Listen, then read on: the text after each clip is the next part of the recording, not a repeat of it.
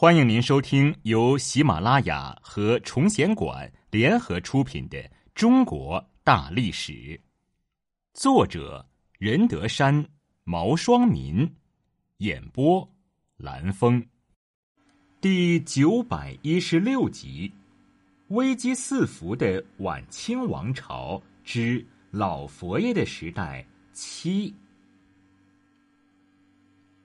当上百万疾苦的农民都涌到京城附近时，慈禧正在谋划废除光绪帝，而立自己的侄女婿赞一的儿子为皇帝。这其中的原因就是西方各国，包括日本，都一致拥戴光绪帝，对这个有民主思想的年轻皇帝颇有好感，而对他这个握有实权的皇太后有些厌恶。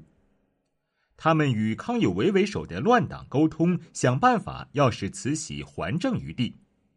洋人们对新皇储更是嗤之以鼻，以致皇储已经确立了几天，居然没有一个外国公使按照惯例到载衣府上去祝贺。慈禧对支持光绪帝变法的洋人原本就愤恨不已，这件事情使得他渐生杀夷之心。义和团似乎给了慈禧一个借刀杀人的绝好机会，数百万因饥饿而蠢蠢欲动的流民变成了慈禧的希望。他希望他们真的能灭洋保大清，也就保住了他个人的权利。于是，在他的授意下，北京九大城门大开，十几万等候多日的义和团团民一拥而入。最初。义和团与北京的洋人虽然关系紧张，但并未发生大规模的流血事件。六月十二日，金晨探报东华门外教堂起火，不少教民被迁而北去，视为义和团入京第一次肇祸也。有论者认为，这起事件与克林德擅自拘捕路过使馆区的义和团团员有关，北京的局势迅速恶化。在使馆卫队入京后，以德国公使克林德为首的部分外国人一味的使用武力解决问题。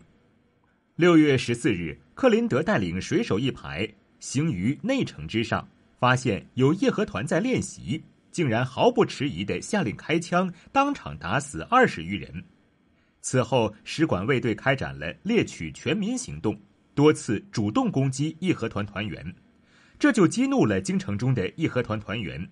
他们开始到处焚烧教堂和攻杀教民，并殃及今前门大街外的大石栏地区。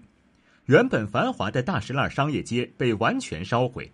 接着，西单又燃起了大火，京城陷入混乱中。主和派官员袁敞指责克林德说：“门吏等方与步军统领，亦弹压京城内外，遵旨严拿首要，以敬地方而迷邻信。”不义得克使暗于事机，擅自拿办权匪，以致激变。他怨怪洋人捕杀团民，不顾清政府的政策，以致激怒义和团，使事态严重。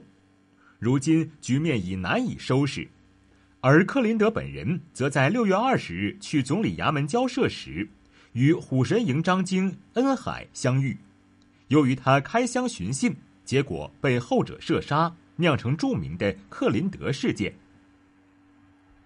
克林德作为德国驻中国的公使，却违反国际上外交使臣的定例，多次屠杀中国团民，干涉中国的内政。因为他的行为触怒了中国人民，才被击毙。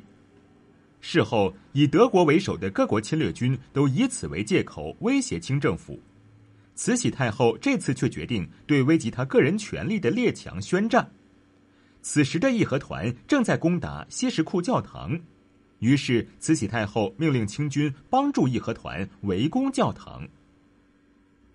之后，清朝的正规军参与到攻打只有四百洋兵把守的东交民巷和只有四十个洋兵、四十一条枪的西什库教堂的战斗中，但却整整六十五天都没有攻打下来。清廷与义和团联手围攻使馆，却久攻不下。这成为一桩争论不休的悬案。当时，清军和义和团对于据守使馆区和西什库教堂的外国军队具有压倒性的优势。关于围攻失败的原因，后来有很多说法。有人说是因为当时教堂中的教士们会使用巫术，以至于用火烧毁不了教堂。一万多义和团团民外加清军也攻打不进去。但这毕竟是流传，不具有科学性。事实上，除清军调入的炮弹混入大批的废品妨碍进攻，以及使馆区内有少数法意两国水兵的机关枪的火力很强之外，失败的原因可以归咎于慈禧太后的左右摇摆和高官们的暧昧态度。因为慈禧为自己留有余地，所以不肯全力进攻使馆。清军多次停止进攻使馆，甚至还向使馆送去米面、满车的蔬菜和西瓜。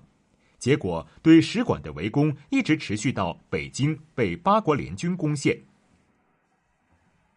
在进攻使馆数十日不下时，端郡王载一急火攻心，于是以上谕的名义命令五位中军一位叫张怀之的分统旅长用开花炮助攻。这是一种刚刚从德国进口的最新式大炮，威力巨大。张怀之是当年英国将军戈登在中国主办的新式军校天津武备学堂中的毕业生。他始终觉得在此刻的灭洋行动中，朝廷的态度有点奇怪，一直不肯下令开炮。后来，他到荣禄家讨要一道发炮的命令，荣禄支支吾吾，就是不肯。最后含糊的来了一句：“炮声一响，里边皇宫是听得见的。”张怀之立即明白，告辞而出。他飞快登上城墙，说炮位不准，命令重新测定方位。这次大炮精准的在瞄准了使馆区那一块无人的空地之后，重炮齐发，猛烈的炮火轰了整整一夜，却未伤及洋人一人。与此同时，八国联军从天津大沽登岸。一路击溃数十倍于他的清军和义和团，攻入了北京。如同咸丰皇帝一样，慈禧毫不犹豫的做出了逃跑的决定，带着光绪帝仓皇离开北京。八国联军在北京和保定等地大抢数日，到处烧杀抢掠。逃到西安的慈禧这时又命李鸿章出面解决局面。联军拟出处死当初极力主张灭洋的朝廷大员的名单，并要求赔偿银两四点五亿两。赔款多少对慈禧来说都不重要，重要的是洋人并没有提出还政于光绪帝的条件，这令他大喜过望，很痛快的答应了对方的条件，而且说了那句“量中华之物力，皆与国之欢心”的话。于是，李鸿章又再一次作为清政府的全权大臣赴京，与英法德俄等十一个国家签订了丧权辱国的条约。因为这一年是农历辛丑年，故名辛丑各国合约，简称辛丑条约。辛丑条约不仅赔款数额巨大，而且包括一系列丧权辱国的内容，譬如划定使馆区不准中国人居住，拆毁大沽口炮台。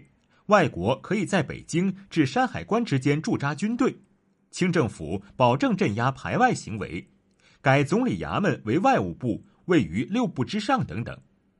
所以，他的签订标志着清政府完全成为帝国主义列强在中国的代理人。至此，中国完全沦为半殖民地半封建制的国家。